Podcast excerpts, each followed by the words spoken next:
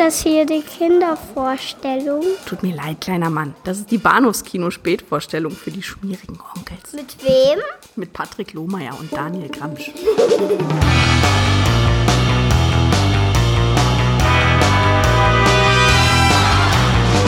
Ein Polizist aus New York.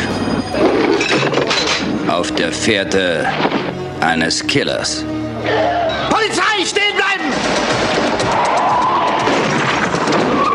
Vom Untergrund in Manhattan Unsere Opfer sind sicher Yakuza.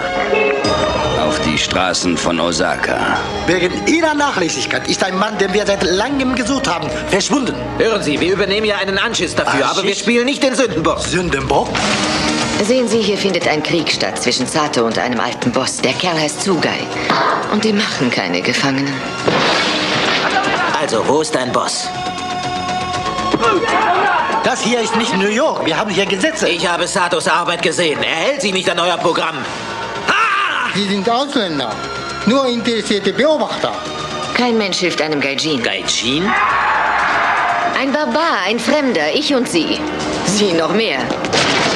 Hallo und herzlich willkommen zu Episode 348 des Bahnhofskino Podcasts Back to the Roots, zu den äh, Wurzeln des guten Filmgeschmacks nach einigen etwas abwegigen Wochen, die uns auch viel Spaß gemacht haben. Ja, natürlich. Ja. Die sind da ja nicht so. Hm? Habe ich gesagt, die euch hoffentlich auch viel Spaß gemacht haben oder die uns Nee, hoffentlich viel uns, Spaß uns, uns, uns hat das auch hoffentlich Spaß gemacht, ja. äh, äh, viel reden und dabei bloß sich an die Hörerinnen und Hörer denken. Das ist natürlich unser Motto seit acht Jahren und Genau. deswegen eben auch Lederhosen 6 und äh, was weiß ich, Porkies. Aber jetzt, ne? Jetzt. Ridley Scott, 1989. Wird's verregnet, ja. Ja. Äh, verregnet wird's heute Abend auf der Höhe seiner Kunst. Ich habe dich doch gar nicht vorgestellt. Ich bin Patrick und bei mir ist der Daniel. Hallo. Tag auch. Also falls du jetzt irgendwie Gag vorbereitet hattest, ist es zu spät. Nee, ne? ist der, ist der, der ist voll, also daneben, ne? Nee. Ja. Mhm. Voll Wollte man nicht. ins Wasser gefallen, wolltest du sagen. Oh, der wäre schön gewesen, ne? Ja, Ja, verdammt. so vor 30 Sekunden wäre der schön gewesen. äh, Black Rain, äh, 89, Ja. Ridley Scott. Damit. Genau. Mit äh, Michael Douglas, ähm, Andy Garcia und äh, Kate Capshaw, Kate Ken Capshaw, Takakura. Ken Takakura, so viele äh, tolle Namen, tolle Künstler. Und zur Zeit sprechen wir heute Abend über Hard Rain von Michael Salomon mit äh, Morgan Freeman, Christian Slater, äh, Mini Driver und Randy Quaid. Ich freue mich darauf, über einen genau. Film zu sprechen, über eine Zeit zu sprechen, in der Randy Quaid noch in großen Hollywood-Blockbuster mitspielte. Das ist auch ein besonderes Vergnügen. Hast du Ja. mitbekommen, was mit dem los ist in den letzten Jahren? Nee, ich, ich, ich, ich hatte, der so halbwegs, also ich kann ich könnte es jetzt nicht wiedergeben, aber ich glaube, er drehte ganz schön am Rad, oder? Ja, ich glaube auch, er ist unter die Aluhutträger gegangen und hat sich dabei eben auch selbst gefilmt und unter anderem, glaube ich, auch bei so, so postkoitalen Gesprächen neben seiner Partnerin liegend, also, also Gespräche mit sich selbst und mit der, der Zuschauerschaft, die das nicht interessiert. Also creepy irgendwie. Oh, weia. Ja, Ja. Hm. Vielleicht kommt er nochmal zurück. Warten wir es ab. Aber zuerst mal Black Rain. Ja. 1989. Äh, gro- großer Film, große Produktion, große Studioproduktion. Wenn man so die äh, Cast- und Crew-Namen äh, liest, dann fällt einem auf, meine Güte, da, da war wirklich jeder dabei, der irgendwas zu melden hatte damals und Menschen, die noch große Karrieren vor sich hatten. An der Kamera Jan de Bond und äh, Musik von Hans Zimmer. Äh, auf, auf, auf jeder Ebene super gut ausgestattet und äh, die UFDB-Inhaltsangabe liest sich folgendermaßen, jetzt muss ich hier mal durchscrollen, ich habe den noch gar nicht aufgemacht, geschrieben hat sie Platzhalter-Account, sehr schön. Äh, und hier steht, Nick Conklin äh, soll den japanischen Gangster Sato nach Osaka überführen. Gleich nach der Landung lässt sich der New Yorker Cop austricksen und übergibt den Gefangenen an die Falschen. Um den Fehler auszubügeln, macht er sich entgegen aller Warnung auf die Suche nach Sato. Prompt greift sich die Yakuza seinen Partner und Kumpel Charlie. Ja, nicht ganz vollständige Inhaltsangabe, aber so. Nein, also ich glaube, kann man, kann man wenig mit anfangen, aber ist jetzt nicht grundsätzlich falsch. Äh, komplett fehlt in der Inhaltsangabe äh, äh, Masahiro Matsumoto, also der von, äh, die von Ken Takakura gespielte Figur Mars, Inspektor Mars. Und äh, ja, das war's eigentlich. Ne? Äh, Ja, Kate Capshaw spielt auch noch mit, wie du das schon so schön sagtest. richtig, genau. Also ich glaube, ich kenne genau zwei Filme mit ihr und in beiden hat sie was mit, mit Nachtclubs zu tun. Zumindest, zumindest hat sie hübsche Kleidung an, also, Ja, stimmt. ne? Ja. Stimmt, viel, viel kennt man. Also ich, äh, etwas sehr Schönes, was ich auch für den Podcast seit längerer Zeit vorhabe, wäre, weil wir gerade bei Randy Quaid waren, ein schöner Film mit Dennis Quaid, das ist ja Dreamscape. Und da spielt Oh ja. sie eben auch die weibliche Hauptrolle. Den würde ich Ach, auch gerne mal machen. Ah ja.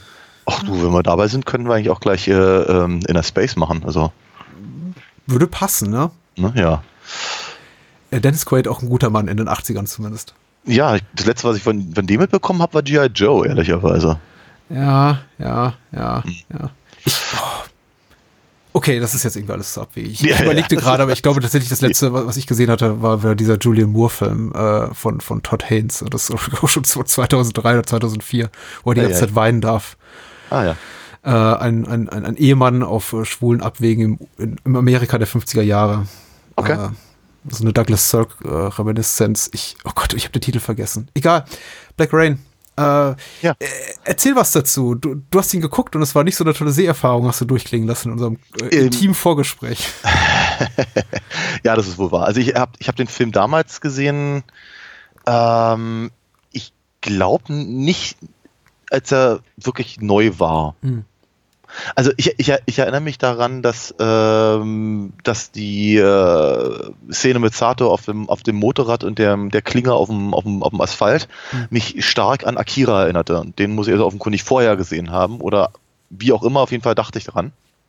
Ähm, ich habe ihn, ich weiß gar nicht, in welchem Zusammenhang ich den gesehen habe, aber ich fand ihn auf jeden Fall ganz, ganz toll. Also ich habe ich hab, hab ihn damals gesehen und habe mich irgendwie spontan in diesen Film verliebt und fand ihn halt echt klasse, habe ihn sehr, sehr häufig mir angeguckt damals auch. Und dann habe ich ihn irgendwie größtenteils vergessen ähm, oder, oder zumindest zur Seite gelegt, hatte nicht mehr großes Interesse daran, ihn nochmal zu sehen, nach dem zehnten Mal oder so.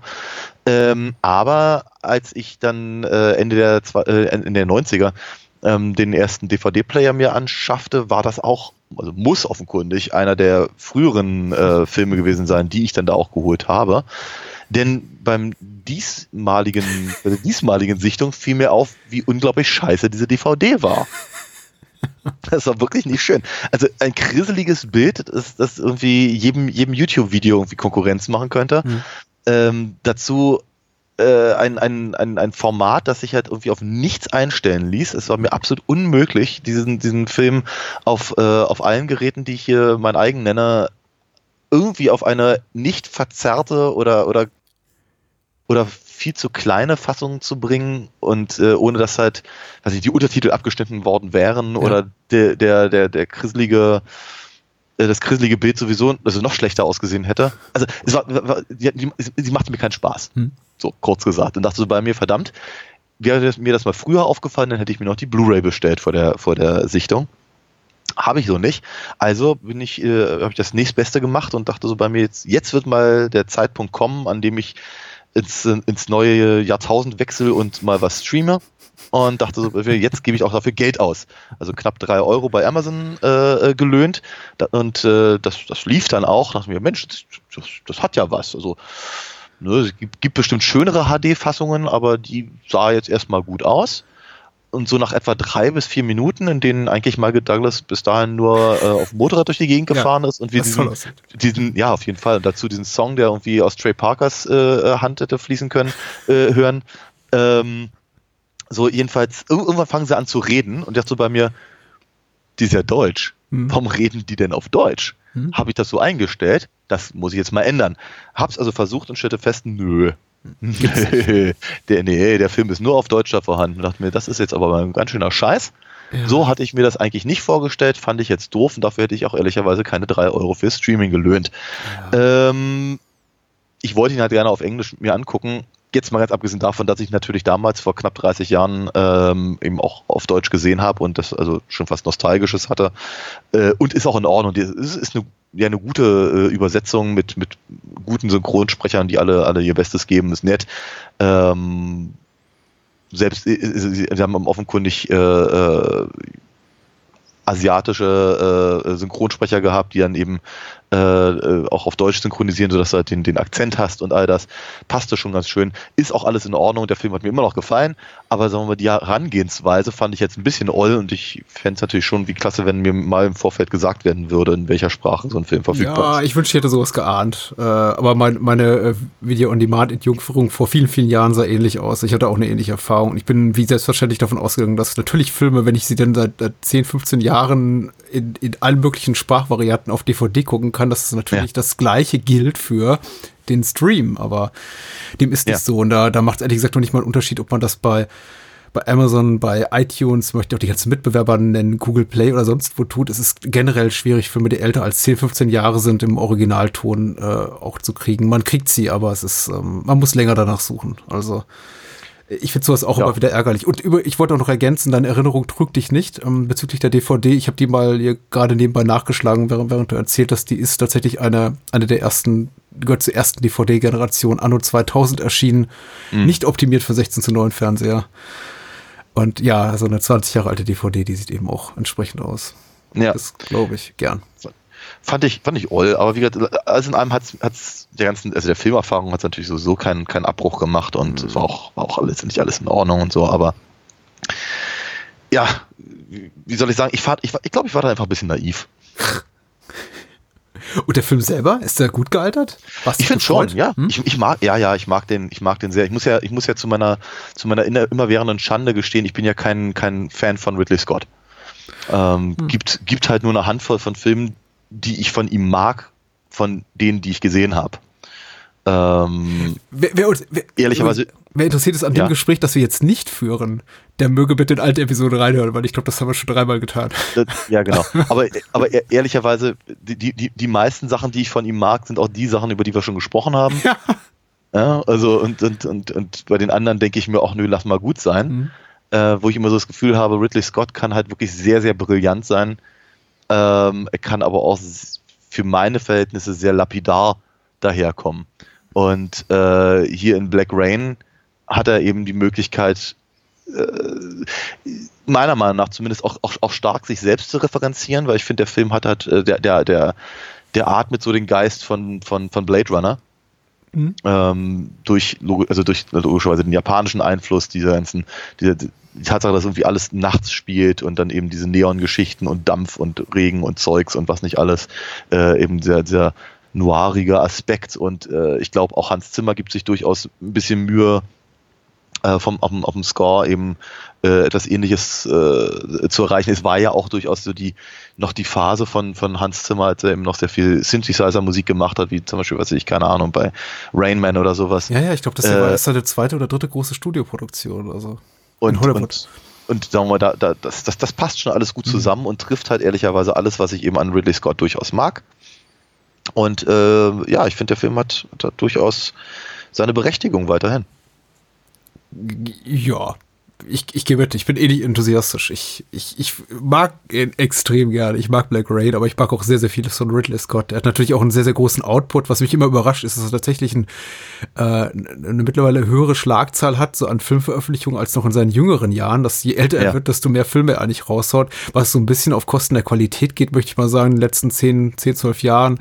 Aber er ist immer noch relativ stark und äh, Black Rain finde ich tatsächlich auch kurz zu seinen stärksten Filmen. Ähm, was nicht viele wissen, nehme ich mal an, oder viele nur ahnen. Also ich habe immer so ein bisschen das Gefühl, Black Rain ist so einer der Scott-Filme, von denen man sagt, ach ja, stimmt, das hat er auch gemacht, die man dann auch gerne mal wieder vergisst. Ich meine, einige sind auch nicht so gut, die man gerne ver vergisst. Zum Beispiel äh, 1492 hier, Conquest of Paradise, den ich, den ich kurz vor ein, zwei Jahren nochmal wieder sah und dachte, ja, den kann man auch vergessen. Ja, aber das ist also einer von denen, an die sich halt alle, alle aber erinnern, dass er von ihm ist. Ja, tatsächlich. Äh, Ich gar nicht mal so. Oder White Squall. Ich glaube, den haben auch nicht mehr viele auf dem Schirm. Den, Nee, den, den. Seglerfilm mit Jeff Bridges. Vermutlich, vermutlich nicht. Also ich habe ihn zum Beispiel, zumindest erstmal gar nicht auf dem Schirm. Ich glaube ich auch nicht, dass ich ihn gesehen hätte. Also Ich spreche jetzt, kann ja nicht für die Allgemeinheit sprechen. Das ist jetzt meine streng subjektive Wahrnehmung, so von meinem, von meiner Filmblase, dass eben kaum noch jemand über Black Rain spricht. Und ich habe mich eben auch jetzt bei, beim Wiedersehen, wollte ich mich mal fragen, beim Gucken, woran könnte das liegen? Ist der Film so unzeitgemäß? Ist er vielleicht voller hässlicher Stereotypen und Rassismen und, und misogynem Dreck und irgendwie einem unzeitgemäßen Score oder Cinematografie? Ist da irgendwas dran, bei dem ich sage, Ibe, den, den, den magst du heute auch keinem mehr zeigen, weil ich meine, selbst viele sehr, sehr gute Filme kracken ja an Momenten, von denen man sagt, ja, passt einfach nicht mehr in die heutige Zeit, ist unzeitgemäß. Vor allem eben was so äh, Repräsentationen ethischer Stereotypen betrifft. Aber Black Rain hat sich erstaunlich gut gehalten. Ich meine, natürlich Ja. sind da so ein, zwei Sachen drin, von denen man denkt, ja, wird man wahrscheinlich heute bei dem, bei der Art von Produktion nicht mehr so machen. Aber äh, ich finde den Großen und Ganzen sehr, sehr herrlich. Äh, sieht fantastisch aus. Äh, Hm. Finde, alle leisten, alle Beteiligten leisten tolle Arbeit. Ich, ich bin ein großer Fan von Michael Douglas, gerade zu der Zeit. Also, ich glaube, das habe ich aber auch schon mal erwähnt, dass es irgendwie so eine, so eine, so ein Sweet Spot in Michael Douglas Karriere gab, zwischen, sag ich mal, Anfang der 80er bis Anfang der 90er. Da konnte er eigentlich nichts falsch machen. Äh, habe ich ihn einfach in jedem Film sehr, sehr gerne gesehen. Also in seiner, seiner, vor allem in dieser sehr öligen Phase seiner Karriere. Mittlerweile Ja, weicht das er ja auf, ne? Hm? Ja, ja. Also ich, ich, ich, also seine ölige Phase mochte ich halt ehrlicherweise gar nicht. Das war halt, glaube ich, so das, das, was mich halt äh, relativ lange von ihm halt auch ferngehalten hat. Ja. ich mochte, mochte also se- seine, seine, seine, seine raue Abenteurerphase mochte ich ganz gerne. Hm. Vielleicht, weil er auch da seinem, seinem, seinem Vater so nacheifert, äh, in gewisser Weise zumindest. Ähm, und ja, der ganze, dann nehmen wir es mal, Yuppie-Kram, gefiel mir halt auch nicht. Und ich, ich glaube, das, das mag ein Punkt sein, warum er, warum Black Rain halt weniger mit Ridley Scott verbunden wird, als vielleicht dann doch eher mit Michael Douglas, weil es ist halt schon ein ganz schönes Vehikel für ihn. Er konnte halt wirklich alles machen, was, was, was ihn eben auch so einfach so rund um die Phase von, was ich, keine Ahnung, Basic Instinct und sowas, was, was 92, ähm, ja auch immer wieder auf den Schirm ge- zurückgeholt hat. Ne? Aber Basic ist Also nicht, dass er weg toll. Da gewesen war wäre, auch ölig. Wall Street ist auch Ja, toll, ist ja, auch klar. ölig. Ja, ja, ja. ja. Aber er war auch gleich, aber, aber sagen wir das, aber diese, diese vielleicht, vielleicht sagen, sagen nicht, ich möchte ja nicht sagen korrupt, aber zumindest nicht ganz, nicht ganz einwandfreie Cop-Nummer, wird, die macht er ja in, also in, in, Basic Instinct ja mindestens auch. Ja, das stimmt, das, das Ja. ist richtig. Also äh, Nick Curran ist nicht so weit weg von, wen spielt er hier? Charlie? Nee, Charlie nicht. Äh, spielt auch Nick, oder? Ja, ist er da auch Nick? Ich weiß es nicht mehr. Ja. Keine Ahnung, wir hatten den irgendwann mal, aber es ist so lange her. Bin mir ziemlich sicher. Ja. Hm. Äh, äh, sei es drum. Äh, Großer Fan hier, all, alles gut, Black Rain, guter Film. Ich bin äh, erstaunt darüber, weil, weil, also insbesondere jetzt mit dem Blick darauf, äh, ist der schlecht gealtert, wirkt der unzeitgemäß, vielleicht auch auf einer ästhetischen Ebene, jetzt noch nicht mal so sehr auf einer, auf einer figürlichen Ebene oder, oder Story-Ebene, dramaturgischen Ebene.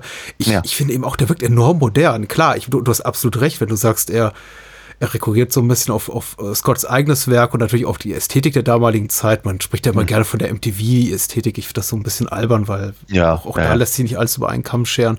Das ist genauso wie Comicbuchfilm, ist Comicbuchfilm zu behaupten oder sowas. Ja, ja, klar. Äh, aber, aber sei es drum. Äh, ich finde erstaunlich zeitgemäß, also gut gealtert, gut gealtert. Nee, wir altern schlecht. Die Filme altern immer gut. Also er wirkt sehr, sehr, äh, finde ich, sehr brauchbar, auch aus heutiger Sicht, so was ästhetische Ansprüche auf jeden betrifft. Äh, auch die ganzen Action-Szenen, das ist eben wenig Zurückgriff auf, auf auf Zeitlupen und äh, also die Art und Weise, wie die Action inszeniert ist, nämlich sehr abrupt und sehr hart und äh, ohne, ohne irgendwie Stunts aus vier verschiedenen Kameraeinstellungen in Zeitlupe, Ja. was man eben lange Zeit so machte, das äh, und mittlerweile eben gar nicht mehr macht, das wirkt eben auch alles so wie von heute, möchte ich mal haupt- behaupten. Was jetzt nicht immer ein positives Qualitätsurteil ist, aber in dem Fall eben schon. Also ich wurde niemals rausgerissen und dachte mir, oh, ist das 80er, oh, ist das später 80er.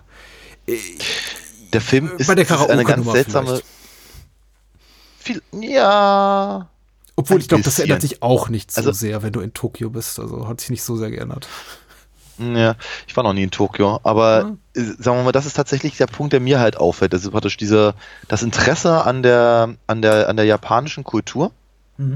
Ähm, und die Darstellung dessen ist halt schon, also, das meine ich überhaupt nicht negativ, ähm, aber es ist eben, also man merkt halt schon, dass es in den 80ern spielt. Ja. Ähm, weil, weil eben, sagen wir mal, relativ wenig in die Tiefe gegangen wird. Dafür wird halt sehr viel auf, auf sagen wir mal, so Dingen rumgeritten, die eben äh, ja auch durchaus, was sagen wir mal, in, in, in, his- in historischen Stoffen zum Beispiel drin sind. Denk mal an was wie ein Shogun oder sowas in der Richtung. Also äh, Ehre, Gesicht, Verlust und, und ähm, äh, Tradition und äh, die Unterschiede zwischen dem, dem, dem Gebaren im, im Westen und Ja. äh, im, im, im, äh, in, in, Japan und, und, und diese ganzen Sachen, was natürlich witzig ist, weil Amerika ja im Osten ist von Japan, aber egal. Ähm, so, jedenfalls, das sind aber, das, ich glaube, ich glaube diese, diese, diese Fixierung auf diese Punkte ähm, zeigt eben äh, mehrere Dinge. Also zum, zum einen halt, dass, äh, dass das halt 89 noch ein gewisses Novum war. Also das Interesse war da, die Leute wussten es vielleicht nicht so genau oder hatten zumindest Interesse daran, es zu erfahren. Ähm, zum anderen äh, war eben die japanische Kultur auch noch nicht so sehr in der amerikanischen angekommen, über was ich, Manga und Anime und, und äh, Funko-Pop-Figuren oder was weiß ich. Ähm, und äh, die, äh, wie soll ich sagen, die die Tatsache, also ich meine, ich, ich, Maas sagt, sagt das ja sogar äh, an irgendeinem, in, irgendeinem Punkt eben mit dem, mit dem, äh, dass, dass, dass, dass, praktisch, dass sie, sie alles, alles besser machen und alles, alle, die ganzen technischen, technischen Errungenschaften kommen aus Japan und all das. Das ist eben, das ist ja durchaus so ein, ein, ein, ein, ein Gedanke, der ja relativ häufig erwähnt wird im amerikanischen Kino jener Tage. Denk mal an, was ich eben, den einen oder anderen äh, Witz über Technik in äh, Zurück in die Zukunft Ja, klar. zum Beispiel. Oder über äh, äh, äh, Peggy Sue hat geheiratet, fällt mir noch dazu ein. Mhm. Oder äh, Die Hard. Ja, wo dann eben auch gerne, also wo, wo dann eben auch, äh, was ich eben so eine, so eine Samurai-Rüstung irgendwo im, im Nakatomi Plaza rumsteht und äh, äh, diese, dieser, dieser, auch, auch, auch diese, ich meine, der, der, der, Hin- der Hintergrund des Films, oder der Name des Films im Black Rain, äh, eben auf den Zweiten Weltkrieg oder das Ende dessen und die Atombomben zu beziehen, äh, ist eben auch so dieser, dieser, äh, das- ich, ich, ich, ich, ich, ich habe da einfach sehr viele, sehr viele Ideen und, und, und äh, Themen in dem Film gefunden, wie sie halt in amerikanischen Filmen in Bezug auf Japan in den 80ern populär waren. Ja, ja. Ähm, was nicht heißt, meiner Meinung nach, dass das eben schlecht gealtert sei oder eben heute nicht mehr interessant ist. Sagen wir mal, gerade hier in dem Film haben wir ja durchaus einen gewissen philosophischen Ansatz dahinter, der durchaus äh, äh, Relevanz hat. Ähm, aber da, dadurch verordnet der, der Film sich selber schon stark in einer, in einer Zeit, in der eben ähm, durch Geschäftsleute und durch das Aufkommen von, was ich kann, Sushi-Bars in New York oder sowas, Ja, ja, ja. äh, ähm, dass das, äh, das Interesse groß war und entsprechend sich halt wieder geschlagen hat. Es ist schon ein Film der Annäherung, der positiven Annäherung. Du hast ja gerade noch ein paar Beispiele zitiert, die nur, nur wenige Jahre zuvor erschienen. Und da ist eben die Haltung gegenüber der japanischen Kultur oder auch vielleicht der gefühlten Bedrohung durch japanische, durch die, durch die äh, industrielle Weltmacht Japans, von der man ja in den 80ern, äh, vor allem seitens der Amerikaner, immer dachte, das ist die kommende Macht, die wird uns übernehmen und eben klein machen mit ihren Autos, mit ihren Walkmans, mit ihren Konsolen, mit was weiß ich. Und jetzt kommt es Ja, eben doch anders. Jetzt sind es auch die Chinesen. Oder wer weiß, wer es nach Corona ist. Also, äh, Ungarn. Ähm, aber man hatte eben doch, ich möchte mal sagen, nicht nur großen Respekt vor Japan, sondern dann eben auch eine gewisse Angst. Da, da herrschte durchaus so eine gewisse äh, Xenophobie äh, vor und man äh, gab sich dann eben auch hier und da äh, öfter auch gerade so im popkulturellen Medium wie, wie dem des Films oft einfach so Witzeleien hin oder stellte Japaner als etwas Bedrohliches dar, japanische Kultur als etwas sehr Unattraktives. Und ich meine, Spuren davon sind ja auch noch hier vorhanden. Es wird so ein bisschen relativiert dadurch, dass eben das, was wir von vom äh, amerikanischen Mikrokosmos der, des, des, des Gangstertums oder der Cops, in dem die sich, in dem sich dann Nick und Charlie bewegen, dass das wir sehen auch nicht besonders positiv ist. Also da sehen wir eben Nee. Bandenkriege, äh, da sehen wir eben Polizeikorruption, da sehen wir irgendwie schmierige Staatsanwälte, die halt, äh, Nick irgendwie das Karriere aus da bereiten wollen und irgendwie ein inkompetenter Anwalt, der immer irgendwie doof, brav grinst und äh, sagt, halt die Klappe, halt die Klappe. Also alles, was wir sehen aus den USA, ist auch nicht, auch nicht viel besser. Von daher, klar könnte man dem Film ja auch den Vorwurf machen, er gott sich so ein bisschen daran an, an, an daran, dass eben vielleicht die Japaner alle olle Bürokraten sind und irgendwie auf ihren Hierarchien rumtrampeln oder rumreiten, aber wie gesagt, das, was wir von der US-Gesellschaft sehen, sieht sich besser aus. Und äh, also ich begreife den Film durchaus als ein sehr positives, fast völkerverständisches, äh, ständiges Statement äh, innerhalb der damaligen Zeit. Ich meine, wie gesagt, einiges ist nicht so gut gealtert. Ich meine, Gags über japanisches Essen sind eben in einem Zeitalter, in dem jeder von uns sich jeden dritten Tag gefühlt Sushi bestellt und äh, in, in Nudelbars geht und Ja. von Cup-Nudeln ist, äh, spricht wie von Currywurst mittlerweile. Ja. So, so ein bisschen überholt. Aber Ja, davon sicher. abgesehen, Ja, ja, klar. Ja. Ja, klar. Ähm, ich finde ich find auch tatsächlich ganz interessant, dass der Film halt auf der einen Seite mit diesem Exotenstatus quasi äh, kokettiert, möchte ich es nennen. Ähm, gleichzeitig, also das äh, äh, hat, hat er aber eben, also zeigt sich aber eben auch die Faszination und es wird halt aus meiner Sicht zumindest äh, zu keinem Zeitpunkt, also auch gerade weil du gerade das Essen erwähnt hast, also tatsächlich, also es, es es werden halt keine widerliche Essenwitze gemacht, wie es eben zum Beispiel bei äh, dem anderen Film mit Kate Capshaw äh, äh, der Fall ist. Ja. ähm, äh, ja, okay, war Indien, aber trotzdem. Und ähm, und es war 1950 oder so. Ja. ja, der Film selber war von Ich weiß. 83. Ich weiß, ich weiß. Äh, 85? Naja, egal. So, jedenfalls, ähm, nein, aber der, der, der, äh, das, also eigentlich sehen wir ja eher, wie, wie, wie blöd sie sich anstellen beim Versuch, mit, mit, äh, mit, ähm, mit Stäbchen Nudeln zu essen. Mhm. So. Und ansonsten äh, sehe seh ich ihm sehr viel, diese Faszination für, für, für äh, die japanische Gesellschaft, diesen, auch gerade diesen, diesen, diesen, diesen Unterschied zwischen eben Tradition und, und, und äh, modernster Technik, äh, wie es eben zum Beispiel auch durchaus in Blade Runner ja äh, ansatzweise zumindest verarbeitet wird oder eben, wie, weiß ich, wenn wir schon beim, beim, beim Cyberpunk sind, eben Neuromancer. Mhm. Mhm. Und, und äh, entsprechend sehe ich ihn halt als, als, als, als Neo-Noir halt ganz dringend in, in genau in dieser Tradition. Ähm, und man könnte natürlich das eine oder andere Wort darüber verlieren, dass eben die, äh, dass, dass die Figur von, von ähm, äh, Michael Douglas sich da einfach durch, durch Osaka durchbulldozert Mhm. und trotzdem damit Erfolg hat. Hat ja, ist ja, ist ja in gewisser Weise ein Statement. Also er, er, ist, er scheitert halt im Prinzip komplett an, an der für ihn un, unverständlichen und aus seiner Sicht natürlich total bürokratischen und, und äh, äh, undynamischen Polizeiarbeit, die er da erleben muss. Äh, und letztendlich zeigt er dann halt dem, dem äh, Ma- Matsumoto, ähm, wie, wie, wie, wie man es quasi richtig macht, so als, als New Yorker Cop. Äh, wenn eben, und da, da ist der Film tatsächlich sehr clever, wenn sie eben nicht zwischendurch diese, diese Frage der, der Ehrhaftigkeit reinbringen würden.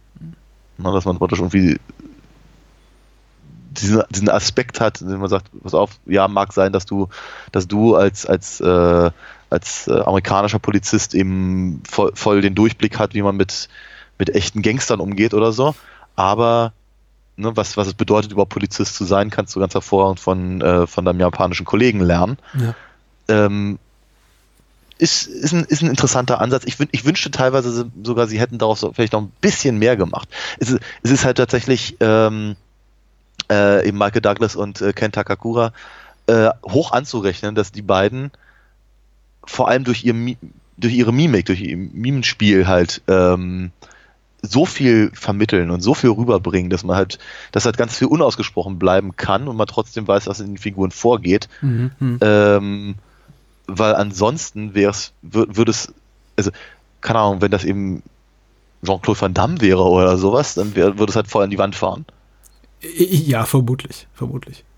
Ähm, also dieses Unverständnis war, äh, seitens Michael Douglas äh, für, für japanische Bürokratie und eben auch andersrum, ich finde das auch ganz gut so auf einer inszenatorischen auf einem inszenatorischen äh, Level äh, kommuniziert, einfach dadurch, dass eben in den Szenen, in denen eben im Beisein von, von Nick, also Michael Douglas, japanisch gesprochen wird, eben es keine Untertitel gibt. Wir müssen uns Ja. dann äh, erschließen, was, wie Master gerade zusammengestaucht wird von seinem Vorgesetzten oder was Sato da gerade wieder irgendwie äh, diabolisches seinen Mann zuflüstert. Äh, das finde ich zum Beispiel ganz spannend. Das finde ich, äh, ist durchaus auch etwas, was, glaube ich, andere Filmemacher auch in den Jahren danach adaptiert haben. Das habe ich aber so, also ich persönlich im, im Black Rain so zum ersten Mal gesehen und ich fand das eigentlich sehr cool. Und in Szenen eben, in denen wir eben isoliert sind, also alleine quasi innerhalb dieses, dieser Clans, dieser Yakuza-Clans und da irgendwie ver, äh, äh, äh, Unterhaltung verfolgen, äh, sehen wir dann, haben wir dann eben Untertitel und sehen auch, was Ja. sie da reden. Ja, klar. Äh, Das, das, da bin ich mir zum Beispiel auf, also auf rein filmischer Sicht bin ich mir nicht so richtig einig, was ich davon halten soll. Mhm.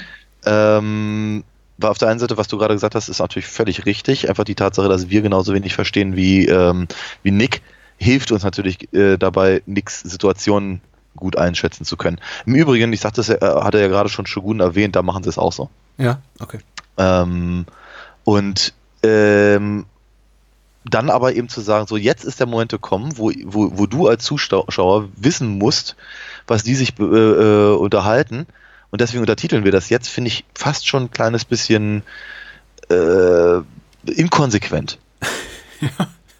Okay. Naja, ich meine, es ist ja, es ist, ja, naja, es ist eben auch für die Story her äh, nicht, nicht so. Es ist eigentlich nicht klar. Ne? Ich meine, äh, Nick turnt da irgendwie auf dieser, auf diesem, äh, wie, wie, wie, wie, wie nennt sich das? Dieser, dieser Galerie in der, in der. Ach so. Äh, ich wollte gerade fragen, er turnt. Er turnt, ja, auf dieser, auf dieser Galerie in diesem, in dieser, in dieser äh, Schmelzanlage da. Und ja, ja, ja. Äh, rum. Ich habe hab mir notiert, stahlverarbeitende Industrie, mehr fiel mir das auch nicht ein.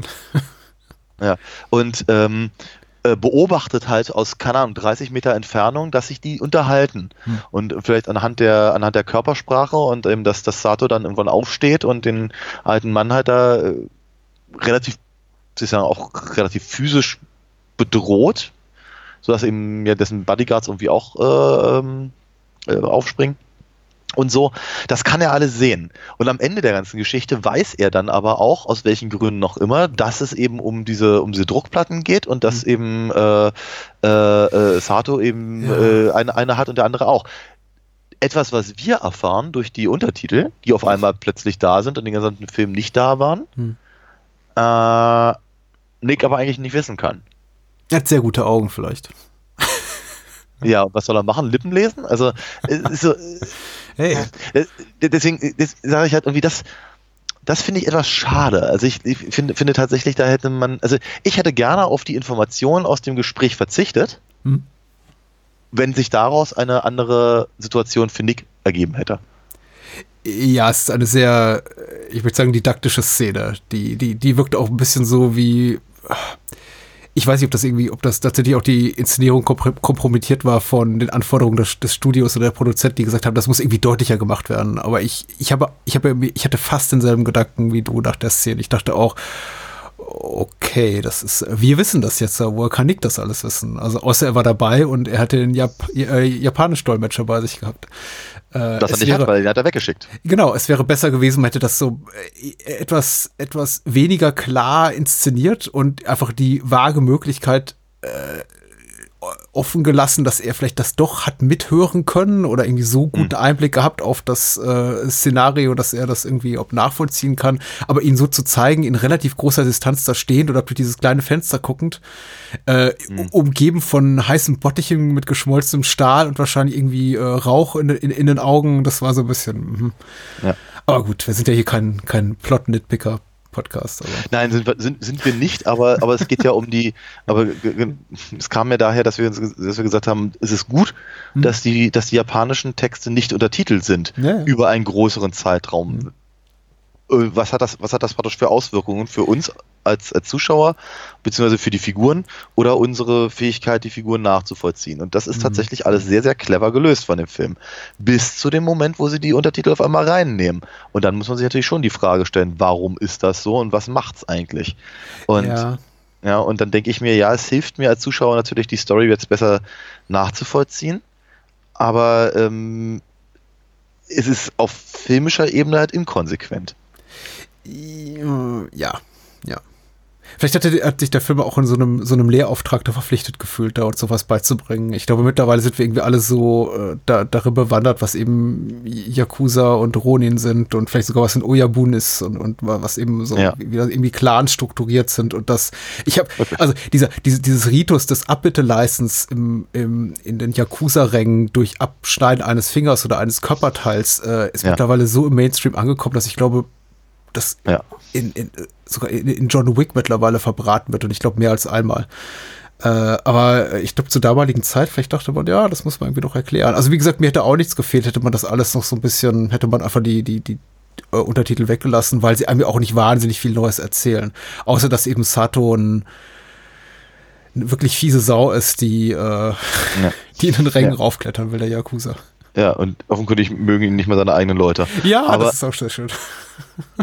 er ist aber auch, er ist aber auch großartig. Ich finde, ich finde ich finde auch tatsächlich ziemlich großartig, dass er, dass, dass er eben so eine, eine, eine, eine Schauspielkunst mitbringt Mhm. mit seiner, mit seiner Figur, die halt im westlichen Kino sehr ungewöhnlich wirkte oder wirkt, also immer noch wirkt. Mhm. Ähm, wenn man sich, wenn man sich halt, äh, so gerade im Hongkong-Kino natürlich, im, im japanischen sicherlich auch, ähm, findet man halt so, sagen wir, so eine, so eine Overactor relativ häufig, Mhm. Äh, was eben auf, ja, vermutlich, im, was ich, äh, im, im Kabuki oder was auch immer zurückzuführen ist. Und ähm, ich, ich erinnere mich, dass ich, dass ich das da damals schon sehr verwirrend fand, aber auch gleichzeitig sehr bedrohlich. Ähm, und es ist halt alles andere als natürlich. Ich meine, es ist so seltsam, weil der Film sich seit sonst bei, bei aller, bei allem Design und, und äh, bei allen Versuchen halt so, so slick wie irgend möglich zu wirken, ähm, ja trotzdem so den Anschein von, äh, von einer realitätsnahen Inszenierung gibt. Mhm. Ähm, und dann haben wir so eine Figur wie, wie, wie Sato, der halt eben ehrlicherweise aus, aus, aus, aus irgendeinem Dragon Ball Anime kommen könnte. Ähm, Ja. Ich finde schon, ja. Und ähm, äh, ja, und damit, aber wie soll ich sagen, also ich finde ich, ich finde ich finde es großartig. Hat mich ja damals sehr verwirrt, aber ähm, auch sehr angesprochen. Äh, und ich habe das Gefühl, das hat sich, also das, das hat sich auch nicht geändert bei mir. Darauf wollte ich, glaube ich, hinaus. Ja, wir sollten auch noch kurz namentlich erwähnen, der, der, der, Schauspieler heißt Yusaku Matsuda und ist äh, leider kurz nach, nach Abschluss der Dreharbeiten auch, auch verstorben an Blasenkrebs. Also, wie unangenehm. Äh, zu spät diagnostiziert und dann in sehr, sehr kurzer Zeit verstorben. Ich glaube, irgendwie wenige Monate nach, nachdem der Film irgendwie abgedreht war. Oh. Äh, Kenta Kakura lebt noch immer. Der ist auch ganz toll in, in Yakuza, dem, dem, dem Robert Mitchum-Film. Aber das ist auch so jemand, der hat äh, äh, überwiegend im, in unseren Breiten, also ich, ja, du hast ja gerade schon gesagt, das ist entbehrt dich einer gewissen Ironie, das als westliche Breiten zu bezeichnen, angesichts der, der, der Lage äh, USA von ja, Japan aus gesehen. Also sagen wir mal so, in, in Hollywood hat äh, Takakura die größere Karriere gehabt als in seinem Heimatland, was ich irgendwie auch Okay. ganz spannend finde. Hm. Äh, was sagtest du davor? Dass du überrascht bist, ihn so eine Figur dort zu sehen. Ich finde, der Ja, ja, passt erstaunlich gut rein. Ähm, es braucht das vielleicht auch, weil eben der Film sich sehr, sehr viel daraus da- damit auch auseinandersetzt mit der mit der Frage nach bürokratischen Strukturen und wie eben Prozesse funktionieren, Ermittlungsprozesse äh, und wie Cops darin funktionieren, die sich eben auch diesen diesen Prozessen nicht nicht fügen und auch wie Ja. sagen wir mal so Deals, Machenschaften innerhalb krimineller Clans verlaufen und eben wie Menschen da äh, darin operieren, die eigentlich nicht was ihre ihr Persönlichkeitsprofil betrifft, wie, wie Sato äh, da- darin operieren. Also insofern Ja, ähm, ich finde so ganz gut so als, als, als Störfaktor. Im Grunde sind er und, und also Sato und Nick so die beiden Störfaktoren. Alle, alle Ja, versuchen so einen ordentlichen Job zu machen, inklusive Charlie, der ja auch manchmal sagt, so ja, lass uns einen drauf machen, aber in letzter Konsequenz schon immer der ist, der sagt, ach komm, Nick, jetzt aber nicht prügeln, komm. Ja, ja. Und äh, Nick und Sato sind eben die beiden, die sagen, nee, nee. Ja, total. Ähm, damit natürlich auch Zwei gerade Seiten einer Medaille. Ach, ist das schön. Ähm, nee, aber auch gerade diese, diese, diese äh, Frage nach Tradition zum Beispiel Mhm. und dem Umgang damit. äh, Also, ja, äh, nochmal, ich habe auch nicht gesagt, dass es mich stört. Ich habe eher gesagt, dass ich das, äh, dass es äh, seltsam ist oder auffällig oder oder äh, ungewohnt oder ich weiß gar nicht, welche Worte ich gerade benutzt Ich habe es habe. auch nicht als Kritik verstanden. Das kam auch Ah, so okay. rüber. Ja, ja. Okay. Ja, was ich noch, eine Sache, die ich auf jeden Fall noch erwähnen wollte, was mir eben auffiel, ist, ähm, zum Thema unzeitgemäß fällt mir noch ein, dass die, dass, dass und Charlie mit, mit geladenen Waffen und, und, und, und Kippe rauchen im Flugzeug sitzen. Das ist natürlich immer, auch immer ein Ja. schöner Anblick. Ja, das habe ich, habe ich, also gut, die Knarren, das kann ich ja noch verstehen. Ich hatte, ich hatte mich, ist ganz seltsam, ich hatte, hatte äh, beim, beim äh, äh, Ansehen des Films, hatte ich eben auch gesagt, ähm, müsste ein Gefangenentransport nicht irgendwie anders funktionieren, als nur ausgerechnet über eine gecharterte Maschine? Ja. Ähm, und so ganz normaler Linienflug oder sowas. Äh, und dann dachte ich so bei mir, ach ja, richtig, es, war, es gab ja mal eine Zeit, da konnte man im, im Flugzeug noch rauchen. Ja. Ähm, ja. Wa- Was ich total, was, was ich erstaunlich finde, da würde mich echt deine Meinung interessieren. Ich fand den Film eben tatsächlich, wenn ich ihn so au- auf den nackten Plot reduziere und da äh, ist auch wieder mal gut, glaube ich, dass wir beide nicht so große äh, Plot-Rumreiter sind, sondern glaube ich eher auf andere Aspekte äh, bei Filmen gucken, die uns begeistern. Wenn man die wirklich so auf den nackten Plot, auf die Story reduziert, ist das alles eben schon sehr, sehr vorhersehbar. Also sehr, sehr formelhaft. Ja. Ich meine, dass, dass Charlie Toast ist in dem Moment spätestens, in dem er halt diese Mail-Bonding-Szene hat, damit äh, bei, beim Karaoke singen mit, mit Mars, ist so, ja, das ist. Äh, Natürlich.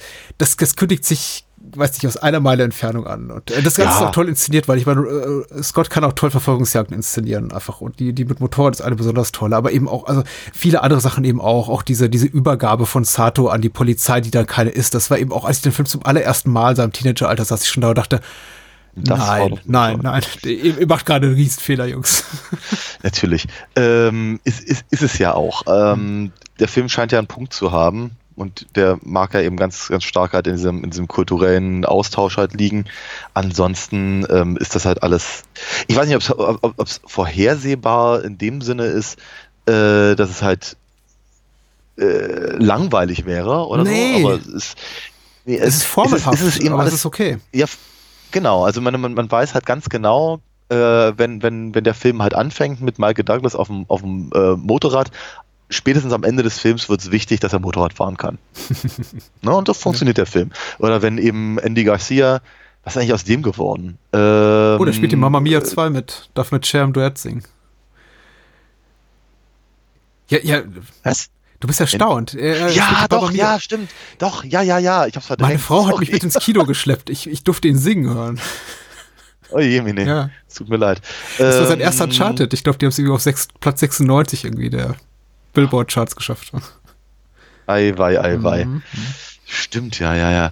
Ähm, genau, nee, aber ich wollte eigentlich gerade sagen, aber wenn er eben da hier Toro Toro macht mit, dem, mit, seinem, mit seinem Mantel, mhm. ist es doch so klar wie nur irgendwas, dass das dann später nochmal aufgegriffen wird, dass das irgendein, dass, dass, dass das zurückkommt, um, um ihn in den Arsch zu beißen, ist total klar und logisch, weil der Film eben so funktioniert.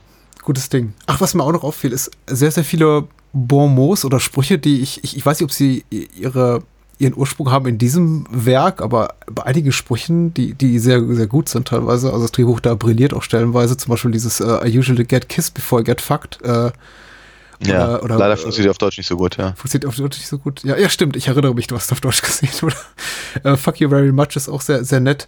Äh, die ganze Rede hier von äh, Sugai, Sugai-san, äh, mit dem, mit dem schwarzen Regen ist äh, natürlich auch total, total toll. Ja. Also es sind viele Momente drin, denen ich wirklich dachte, wow, das ist ähm, einfach sehr schön. Also nicht das mhm. Fuck you very much, aber ähm, äh, an einer Stelle sagt zum Beispiel, ich glaube, Mars äh, als, als ein Song, da läuft dieser Karaoke-Bar, ach, ich, ich war ein Teenager, als dieser Song, mhm. als dieser Song noch rauskam und er, als dieser Song mhm. neu war und äh, dann sagt irgendwie äh, Andy Garcia, ne, I, I was young when that song was old, quasi so als Replik und äh, ach, das ja. fand ich auch sehr schön.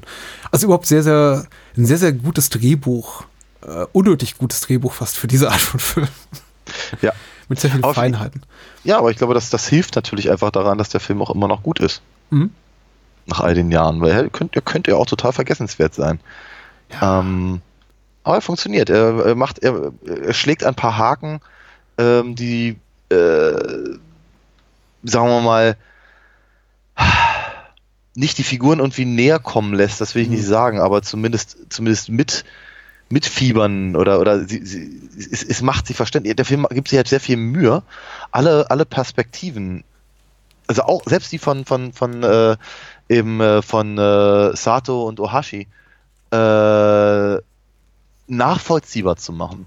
Mhm. Du musst ja nicht mögen, aber du denkst, okay, okay da kommt's her. Mhm. Jetzt verstehe ich dich ein bisschen besser. Und ähm, ich glaube, dieses, ja, dieses, dieses gegenseitige Verständnis steht halt dem Film, also steht in der Mitte des Films, wenn man so möchte. Mhm. Das finde ich cool. Und äh, Total. der Soundtrack ist ziemlich geil. Ja, ja, ist toll. Es ist toll. Es ist, äh, ich, ich, ich habe heute, hab heute versucht, auf unserem alten Keyboard äh, äh den, den Pirates of the Caribbean Soundtrack nachzuspielen, weil es ein relativ leichtes Stück ist, dieses dum dum dum dum dum dum dum. Eigentlich so, ja. so eine so eine Klaus Barth Variation von dem, was Hans Zimmer schon gemacht hat für Gladiator. Äh, eine Oktave ja. höher oder tiefer, ich weiß nicht mehr genau was. Es ist, ähm, es ist lächerlich, wie sehr er sich mittlerweile selber kopiert. Aber zu der damaligen Zeit, bis sagen wir mal so Anfang der 2000er, und da wurde er irgendwann so ein bisschen uninteressant, war Hans Zimmer wirklich toll. Also ich habe ich habe ich habe seine, seine seine Scores geliebt. Und der ist auch ganz toll. Ja. Also. Äh, überhaupt toller Film. Also ich war jetzt wirklich sehr, sehr, sehr, sehr, sehr angetan. sehr angetan. Also ich habe der einzige milde Kritikpunkt wäre so ein bisschen, wir haben jetzt Kate Capshaw zwar da mal erwähnt, äh, für mich wirkt eben so ein bisschen die die einzige nennenswerte weibliche Nebenrolle neben ihrer Kollegin, ihrer japanischen, die, die sie dann verfolgen, die dann irgendwie ja. eine, eine der, der Druckplatten da übergibt. Ja. Äh, das, das wirkte für mich so ein bisschen wie mehr wie Pflichterfüllung, so von wegen, wir brauchen irgendwie sowas wie ein vages Love Interest für Michael Douglas. Äh. Ja, wobei, wo, wobei ich wobei ich es ganz gut finde, ist, dass sie eigentlich nie wirklich wirklich Love Interest wird, sondern ja, ist sie nicht, ne? Also, am Ende dürfen sie sich ein bisschen knutschen, aber nicht wirklich. Ne, ne, ähm, ist äh, aber zumindest, dass, sie, dass, dass, die beiden halt irgendwie Interesse aneinander haben und so. Ja. Und das ist schon, äh, ja. Aber es ist eben eine Liebesgeschichte zwischen Männern eher, dieser Film, als. Ja, ja. Ne? So. Total. Ja, ich, ich weiß nicht, wie es dir ging, als ich den Film zum ersten Mal sah, habe ich noch eine relativ äh, gute Erinnerung dran und äh, Nick kommt in äh, Masa, Masahiro Matsumotos äh, Wohnung so zum ersten Mal und, und da ist dieser junge japanische Mann. Dachte ich, ach okay, ja. er, er ist homosexuell. Dachte ich auch, ja. Ja. Und dann ja. sagt er, ach ja, das war mein Sohn der, mhm. der hält nicht viel von dem, was ich mache. Und äh, ich, ich habe versucht, an Michael Douglas Mimik abzulesen, was er gedacht hat, sich in dem Moment dachte, ah, ich glaube, er hat auch sich gewundert, wer der Typ ist. Ähm, mhm. Ja. Ist nicht in irgendeiner Art und Weise wertend gemeint, ist bloß meine, meine Wahrnehmung, aber ich glaube auch, der Film spielt so ein bisschen mit dieser Möglichkeit. Ja. Für eine Sekunde. Ja. Ich, ich, ich dachte auch, also, äh, äh, also pa Partner oder Partner. Mhm. Das, das wäre das wär interessant gewesen, wenn er, wenn, wenn er ihn tatsächlich vorgestellt hätte als Partner. Hm. Und es offen, offen bleibt, ob als äh, praktisch als, als, als äh, Polizeikumpelpartner halt hm. zugeteilter oder eben Lebenspartner. Wenn, also, ne, wäre interessant gewesen. Aber na gut. Wäre, wäre Fahrradkette. Ja. Äh, oder so ähnlich, ja. ähm, äh, Weiß ich. Wärst du bereit, was über Alina Fox zu erzählen oder wollen wir doch mal weitermachen?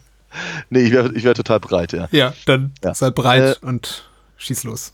Genau. Alina Fox, meine Comicfigur, ähm, auf der zugehörigen Comicseite alinafox.de wartet quasi auf Besuch.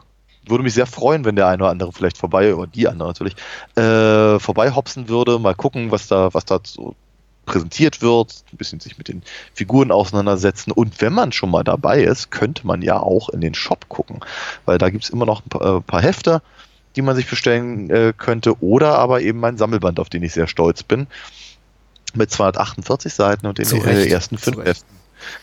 Genau, und ganz viel Zusatzmaterial für 24,99, wenn ich mich recht entsinne. Und das fand ich gar nicht so schlecht eigentlich. Also ich würde mich sehr, sehr freuen, wenn jemand, wenn jemand das bestellen würde, wie es zum Beispiel Jürgen getan hat in dieser Woche. Ähm, ich weiß gar nicht, ob Jürgen überhaupt unseren Podcast hört, aber ich wollte trotzdem mal einen Shoutout loslassen, äh, weil ich mich einfach mal sehr freue, wenn jemand mal vorbei hopst und eben, wie gesagt, was bei mir bestellt, was ich ihm dann sehr, sehr gerne verschicke und eben auch noch eine Zeichnung dazu mache und eine Unterschrift und so. Ich kommuniziere eben auch immer sehr, sehr gerne mit den Leuten, die meine Sachen dann lesen. Ja. Äh, kann ich bestätigen. Mit mir redet der Daniel auch und er schreibt auch dazu. ja, mindestens einmal in der Woche. Ich, ich muss ganz ehrlich zugeben, ich bin nicht so gut mit der Danksagung für kleinere PayPal-Spenden oder für eine Patreon-Mitgliedschaft oder eine Partnerschaft bei Steady oder so weiter und so weiter und so fort, möchte ich sagen. Ich, ich bin nicht so gut darin, aber jeder kriegt von mir eine persönliche Danksagung per E-Mail und auch gerne mal mehr und ich höre mir Filmwünsche an. Also es wird auf jeden Fall wertgeschätzt, wenn ihr denn auf bahnhofskino.com geht und auf die Hilf mit Seite und dort einfach einen der entsprechenden Buttons äh, klickt. Wir leben gerade in einer wirtschaftlich etwas prekären Zeit, äh, zumindest für einige von uns und ich, ich weiß, das Geld ist aller Orten knapp. Äh, wenn ihr was übrig habt, äh, gibt es gerne. Ich freue mich auf jeden Fall sehr drüber, gerade jetzt. Ansonsten behaltet es bitte, wenn ihr es euch nicht leisten könnt. Ich möchte niemand zu irgendwas äh, überreden, aber ihr seid der Grund, warum das hier auch so weiter betrieben kann, in dem äh, Umfang, wie es jetzt der Fall ist. Wir haben vor ein paar Tagen die letzte Spielfilm, unsere Filmografie-Podcast-Episode veröffentlicht zu den Coen Brothers, Teil 4, glaube ich, mittlerweile. Nächste Woche gibt es für die, für die Patreon und Steady Menschen eine tolle Bonus-Episode und so weiter und so fort. Also wer noch nicht genug Bahnhofskino hat, der kriegt noch ein klein bisschen mehr, aber zum größten Teil ist einfach, sind Spenden da, um das zu finanzieren, was für, für alle da ist. Wir sind ja hier so ein bisschen, wir folgen so einem, einem marxistischen Ideal, bevor das äh, korrumpiert wurde durch, durch böse Menschen. So. äh, im Laufe der Jahre. Also äh, bahnhofskino.com und dann auf Hilf mitklicken oder einfach auf irgendeinen der Donate-Button klicken und gut ist. Dankeschön. Und jetzt Black Rain. Irgendwie äh, nicht nur titelseitig Hard ähnlich. Rain. Hard Rain, Entschuldigung. Nicht nur titelseitig ähnlich, sondern äh, für mich auch gefühlt sehr ähnlich insofern, dass ich eben beide Filme jetzt sehr, sehr lange nicht gesehen habe und an beide relativ warme Erinnerungen hatte. Äh, und du hast gar keine Erinnerungen an Hard Rain, oder kannst du gar nicht? Nee, kann ich gar nicht, weil ich habe ihn nie, nie gesehen vorher. Das war für mich quasi eine, eine filmische Premiere. Cool. Ja, äh, fand ich auch. Das ist gar nicht so ein großer Unterschied, glaube ich, zwischen uns beiden. Für mich war es ein, ein, ein, ein quasi Neuerleben. Ich habe ihn im Kino gesehen, 98 und seitdem nicht mehr. Oh. Äh, aber immer gedacht, doch, der ist, ist nicht schlecht. Ähm, Und äh, wie gesagt, spielen Morgan Freeman und Christian Slater, Minnie Driver, Randy Quaid und einige andere verdiente Recken des Hollywood-Kinos. Die Hauptrolle Michael Salomon äh, für die Regie. Es ist eine US-europäische Koproduktion mit, mit, mit auch unter anderem deutscher Beteiligung. Äh, wer sich dafür mehr interessiert, soll bitte die, die Wikipedia oder IMDb-Eintrag lesen. Ansonsten hier die Inhaltsangabe von T-Mac bei der UFDB. Er oder sie schreibt, sintflutartige Regenfälle und ein drohender Staudammbruch, Staudammbruch haben Huntington zu einer Geisterstadt werden lassen. Ein perfekter Zeitpunkt für einen Überfall. Der alternde Gangster Jim, gespielt von Morgan Freeman, will mit seinen Komplizen jenen Panzerwagen knacken, der den gesamten Bargeldbestand des Ortes in Sicherheit bringen soll. Mit dem Sheriff Randy Quaid hat Jim zwar äh, gerechnet, nicht aber mit dem Mut des Geldtransportfahrers Tom, gespielt von Christian Slater, der mit Hilfe der Restaurateurin äh, Karen, Mini Driver, alles daran setzt, die ihm anvertrauten drei Millionen Dollar zu äh, retten. Ich habe noch Ed Asner vergessen, Lou Grant höchstpersönlich, der auch noch so eine, äh, so eine, so eine Querverbindung, so ein Gleichnis zwischen den beiden Filmen, auch so eine, so eine Figur ist, die man anguckt und sagt, okay, du bist Toast. Das war's. So. Und natürlich Betty White. Ja, und die lebt. Die lebt. Das war. Ja. Stimmt, Betty White. Oh Gott, ja. Also, ich möchte mal behaupten, nee, Betty White ist vermutlich tot, ne? Ich würde sagen, Nein, Betty White nein, und nein, Randy Betty, Quaid- Betty White hat, hat Betty, White hat äh, äh, gerade neulich irgendwie getw get getwittert, wohl angeblich, dass sie, äh, dass es ihr gut geht in der in der Corona. Situation, weil sich wohl einige Leute Gedanken darüber gemacht haben, ob Das ist gut für sie. Ed Asner Ja. ist übrigens auch über 90 und lebt noch. Also, alles fein. Mhm. Total übertrieben das mit Corona und so. Äh, Äh, ja, ich weiß, wir wollen nicht auf die Ebene. nein, bitte nicht. Bitte nicht. Äh, ich hoffe, Betty White schafft es noch bis zum 100. Äh, lang ist es ja nicht mehr hin. So. Hard Rain, 98. Äh, von, sollte man noch sagen, Graham Yost. Äh, Drehbuchautor, gefeierter Drehbuchautor zu der Zeit, einen Erfolg nach dem anderen gehabt. Äh, Speed sein größter, zwei Ja. Jahre später Broken Arrow, zwei Jahre nochmal später Hard Rain war kein Erfolg, sollte man mal ausdrücklich sagen. Hard Rain war ein Riesenflop, hat 70 Millionen gekostet, 20 Millionen eingespielt. Dann war es auch, glaube ich, so vorbei mit der großen Karriere von Graham Yost, aber er hat sehr tolle Sachen produziert. Justified, das ich immer noch nicht gesehen habe, was ich von vielen Leuten höre, eine tolle Serie ist. Ja. Und äh, The Americans hat er produziert. Die habe ich gesehen und die ist fantastisch, die Serie. Mhm. Äh, und das war's. Da endet mein Graham Just. Hat er irgendwas mit Sons of Anarchy zu tun gehabt? Nicht, dass ich wüsste, Okay. aber ich habe wüsste Nee, ich jetzt, jetzt- keine Ahnung. Lass uns das drin lassen. Nee. Ja, ich habe, ich habe, ja, in der Zwischenzeit habe ich mal nach Michael Salomon äh, äh, geguckt, dem Mhm. Regisseur, und ähm, kann nicht so wahnsinnig jetzt viel zu sagen, weil er halt vor allem äh, Fernsehserien gemacht hat. Also hier seine äh, hier Salem Slot Version, Mhm. die habe ich sogar gesehen und die ist gut. Also zum- zumindest zumindest total ähm, wie sagt man, äh, bodenständig äh, und, und, und sieht, sieht okay aus und so. Aber ähm, ehrlicherweise sonst eben seine ganzen, ganzen anderen äh, Fernsehgeschichten pff, sagt mir jetzt, also ich habe es halt nie gesehen, von daher kann ich darüber nicht, nicht, nicht großartig was sagen. Wäre jetzt nicht jemand, der mir viel äh, in, in, äh, auffallen würde. Ähm, ansonsten war er aber als, äh, als, als, als äh, Cinemat Cinematographer, Cinematographer, meine Güte, schwieriges Wort, aber im, immerhin ja bei sowas wie Arachnophobia, Backdraft und Abyss und Always. Oh, Sally and Me le- lese ich gerade, interessant. Ähm, halt dabei und das ist schon, schon, ja, soweit ganz cool. Beachtenswert, ja, auf jeden Fall. Ne? Ist ja auch heute nicht ungewohnt, dass man sagt, man gibt eben verdienten Recken hinter der Kamera so einen großen Regieauftrag, äh, vielleicht nicht ganz so in dem Umfang wie, also ich glaube, den Mut hat man heute nicht mehr ganz so, aber es ist jetzt durchaus auch so ein Prozedere, was zum Beispiel hier Disney mit so einer Marvel-Sparte sehr, sehr oft fährt, dass sie sagen, hier, du hast, äh, du hast irgendwie bewiesen, dass du mit relativ kleinem Geld tolle Bilder auf die Leinwand zaubern kannst, jetzt geben wir dir mal richtig fettes Budget.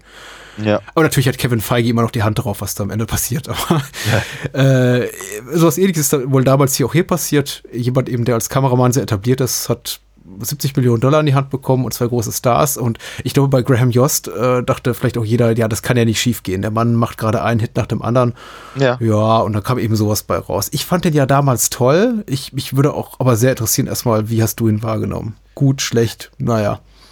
Ähm, grundsätzlich erstmal sehr gut. Mhm. Also äh, ich habe mich sehr gefreut während des Films.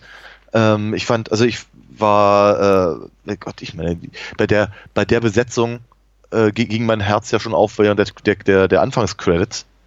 Weil ich, ich, ich, also quasi, quasi alle, alle Namen, die da eben äh, äh, an, an Schauspielern, Schauspielerinnen halt ähm, durchflackern, mag ich. Ja, sehe ich gerne, freue mich sehr, sie zu sehen und entsprechend dachte ich mir, das ist, das, das könnte cool werden. Mhm. Schon erstmal, ne, die Grundvoraussetzung ist erstmal erstmal da. Ähm, äh, während des Films dachte ich öfter mal dran, meine Fresse, das muss aber echt Geld gekostet haben, so viel Wasser wo lang ja. zu gießen. Also brr, äh, was, was die ja für Sets gebaut haben müssen, um das irgendwie alles zu fluten, nicht schlecht.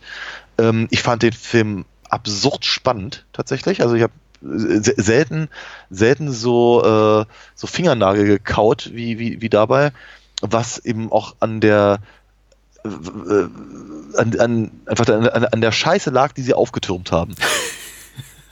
Und dafür bin ich ihnen auch sehr dankbar, weil ich fand, fand das ganz, ganz großartig, dass sie, dass sie, wie, wie sie Szenen halt aufbauen, nur um sie dann kaputt zu machen. Mhm. Auf eine auf, auf geradezu sadistische Art und Weise. Ne? Wenn man also, wenn, wenn, wenn Christian Slaters Figur halt im, im Knast sitzt und versucht dann mit seinem Gürtel äh, äh, ein, ein ähm, äh, ein Schlüssel, den vermeintlichen Schlüssel zu den, zu den Gitterstäben irgendwie zu, zu, zu schnappen und ich denke mir die ganze Zeit, wie soll denn das funktionieren? Hat, hat er eine magnetische Schnalle oder was? Ja. Äh, und dann, dann, dann kommt aber das Wasser und der, und der, der Tisch fängt an äh, wegzuschwimmen und dann denkt sie, oh Gott, oh Gott, aber dann, aber dann schafft er es und kriegt halt irgendwie die, ähm, äh, die Schublade zu fassen, um mhm. den Tisch näher ranzuziehen und kurz bevor dann der Schlüssel im, im Wasser versinken kann, kriegt er ihn zu, zu schnappen und es sind Autoschlüssel. Mhm. Und dachte so bei mir, ey, ihr seid Säcke. Aber großartig. Ich habe mich da sehr gefreut drüber, weil, weil sowas macht der Film halt sehr, sehr häufig. Mhm. Äh, Dinge aufbauen, wie sie, wie sie halt gewohnt sind in solchen Filmen, Katastrophenfilmen, in Gangster- oder Thriller-Filmen, äh, nur um dann etwas zu machen, was entweder in eine völlig andere Richtung geht, ja. Also so, so, so, so äh, Twists, aber ohne, ohne, ohne dieses, dieses äh, Haha-Gefühl, das man so bei M. Night Shyamalan äh, hat, oder ja. bei dem man sich zumindest vorstellt, dass er es hat. Ja. Ähm, aber, oder eben einfach so dieses, dieses äh, sozusagen Realitätsanspruch möchte ich es nicht nennen, aber zumindest so dieser, dieser Versuch, die Erwartungen zu unterlaufen. Mhm, mhm, und das macht der Film relativ häufig und das macht, das macht der Film sehr, sehr gut. Und darüber habe ich mich sehr gefreut. Letztendlich muss ich allerdings doch auch ganz ehrlich sagen, dass ich so gut ich die Filmerfahrung fand, umso wenig ist der Film bei mir geblieben. Ja. das ist ein bisschen, ist, ist, ist, so, ist so ein bisschen, ist so ein bisschen Junkfood, weißt du? Wie haust, haust dich, haust dich voll mhm und eine halbe Stunde später hast du wieder Hunger. Oh, du bist ein super Stichwortgeber gerade. Weil du hast gerade Shyamalan äh, äh, äh, erwähnt und in dem Kontext Twists und dann äh, fiel mir gerade Twister ein und in dem Kontext wird man vielleicht auch nochmal erwähnen, für alle, die die Hard Ray nicht gesehen haben, der ist schon so ein bisschen aus der Denke äh, äh, entsprungen. Twister war ein Bombenerfolg äh, äh, Volcano, Dante's Peak, Armageddon, ganz viele mhm. Filme, Deep Impact, die zu der Zeit, also Katastrophenfilme, die zu der Zeit wieder rauskamen und total in Mode waren. Äh, Independence Day zwei Jahre zuvor. Und ich glaube auch so ein bisschen der Haltung wurde das hier produziert, so wegen, hey, wir, wir kombinieren einfach Katastrophenfilm und Action-Thriller und haben so ein Megabrett. Äh, die Macher von äh, Speed präsentiert euch den nächsten Katastrophenfilm und ist ja. bombensicher, aber ging dann, ging dann schief. Äh, das andere Sache, die andere Sache Fast Food, äh, bringt mich nur schnell eben noch auf den Gedanken, äh, und, und die, auch die Ford-Autoschlüssel, äh, auf den Gedanken des Product Placement hier finde ich ganz fantastisch, irgendwie ganz süß, fast immer gut eingebaut. Ich fand so ein bisschen irritiert, dass ein funktionierender Pepsi-Automat in der Schule da noch steht.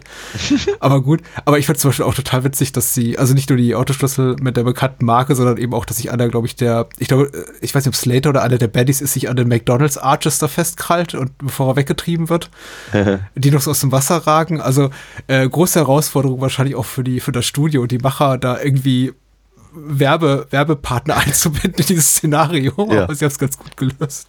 Ja. Äh, ansonsten, ich gebe dir völlig recht, der Film ist, ich fand ihn auch als wieder sehr gut beim, beim Wiedersehen, äh, bei weitem, äh, aber nicht so deutlich hä- hängen geblieben in meinem Gedächtnis wie, wie Black Rain, der jetzt mir drei Tage später immer noch im, in den Hirn Genau. rumgeistert. Ja, aber Hard Rain ist eben wirklich so, ich muss tatsächlich sagen, als der Abspann lief, war mein, einer meiner ersten Gedanken, ähm, weil Christian Slater irgendwie so, so einen Spruch in Mini Drivers Richtung sagt, ganz am Ende, da, äh, war, ähm, was hat er doch mal gesagt? Und ich habe es Ja. verstanden. Ja, ja. so, Ja, ja. Ja, ja. und der Absolut. nächste Gedanke war, ach egal.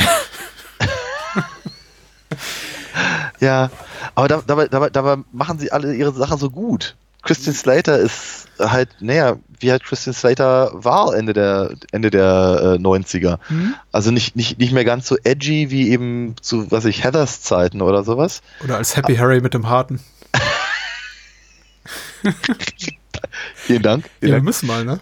Ja, Ach, schon wieder.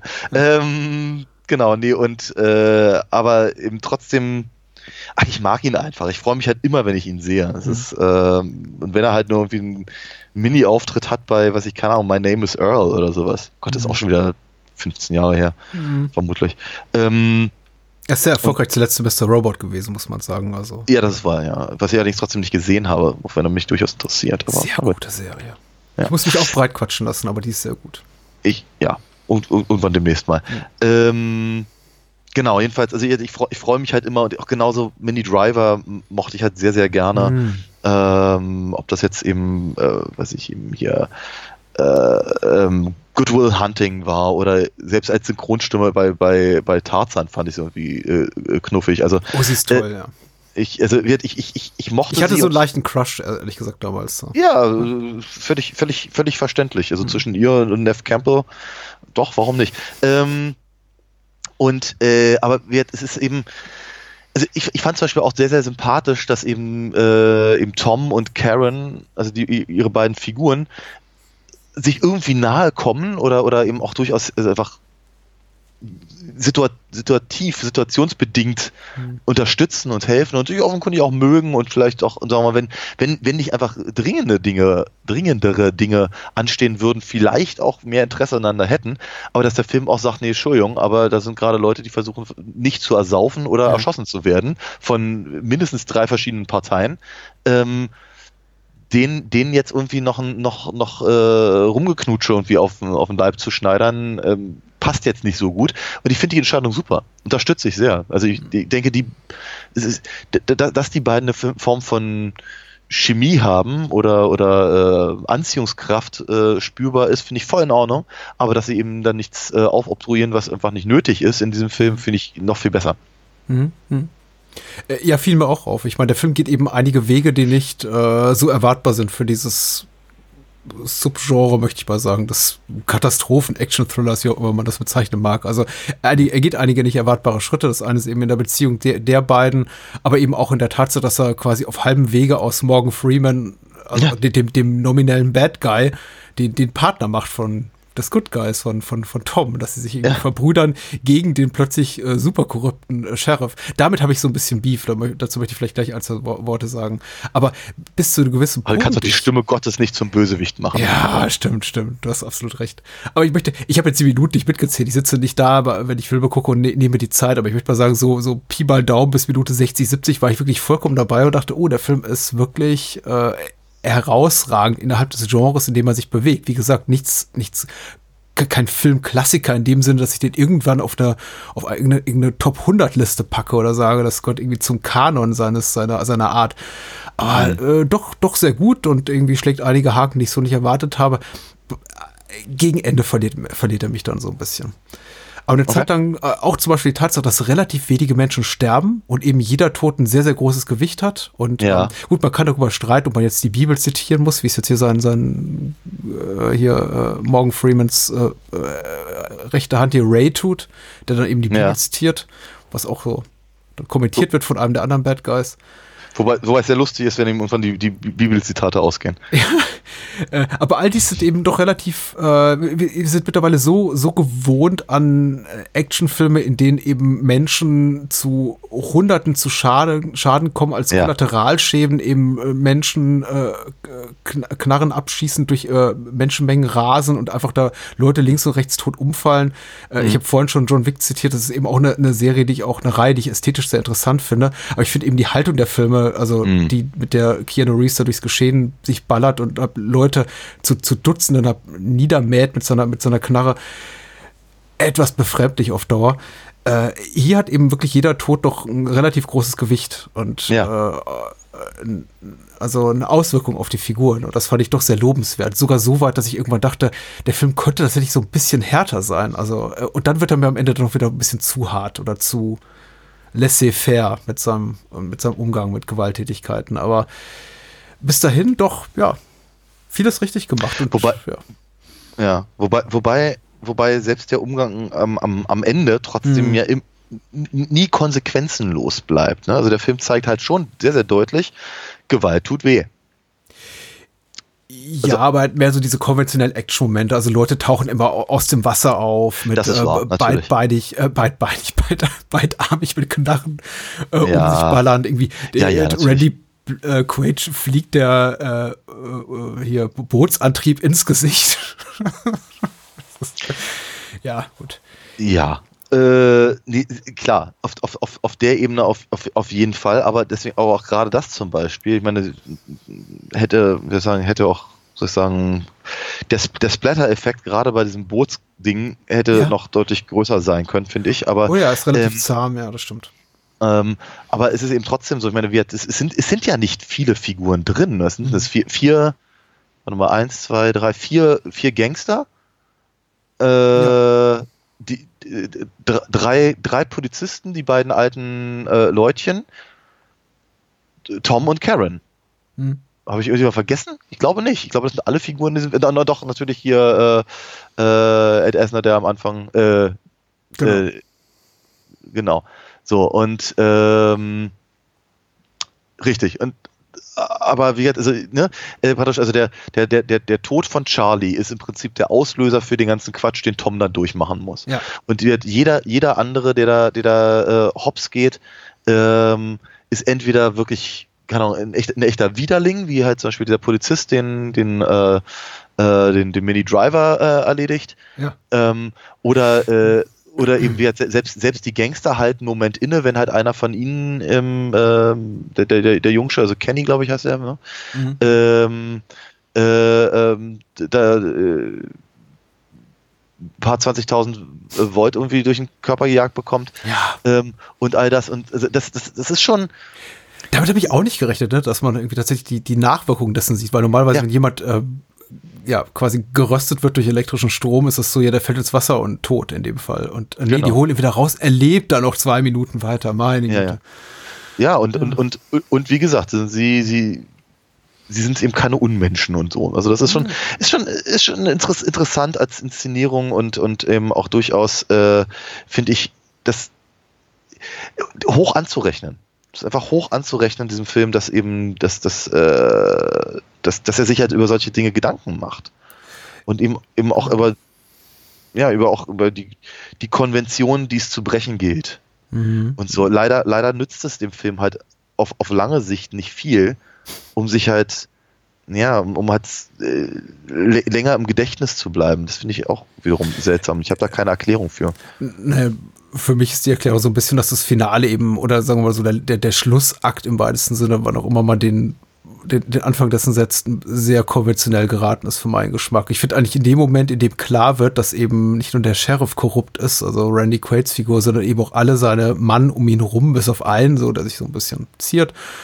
Aber alle machen im Grunde sofort mit. Die sind, glaube ich, auch zu dritt. Die treffen dann noch so einen Jäger, der sich in der, in der Gegend rumtreibt. Äh, Ja, der, ist, der, der den, den Staudamm irgendwie äh, bedient, ne? Ja, richtig, der aber auch so ein bisschen Kuckuck-crazy ist und der sich eben auch sehr, sehr schnell bequatschen lässt, da mitzumachen und sagt, hier, sagt der Sheriff quasi, paraphrasiere jetzt mal, äh, bring doch ein paar Leute un, äh, um und du kriegst irgendwie 750.000 Dollar. Und er geht so kurz in sich, denkt sich, hm, 750, ich bin dabei. Und ich denke mir, ja, also, Film, du machst es dir gerade so ein bisschen einfach, denn also ist eine Menge Kohle, um Mhm. die es geht, aber äh, die sind eben auch innerhalb eines Szenarios, in dem sie um ihr Leben fürchten müssen. Und ich weiß nicht, ob Menschen, die vorher auf krimineller Ebene unbeleckt sind, sich so leicht dazu verleiten lassen, kaltblütig Morde Ja, zu begehen. Und das sind ab da wirklich so in dem Moment, wo die alle beschließen, also die, die, die, die der Sheriff und seine Jungs und der, der, der Staudammwächter, wie auch immer, Wart, äh, Mhm. nee, wir, wir, wir werden jetzt Massenmörder äh,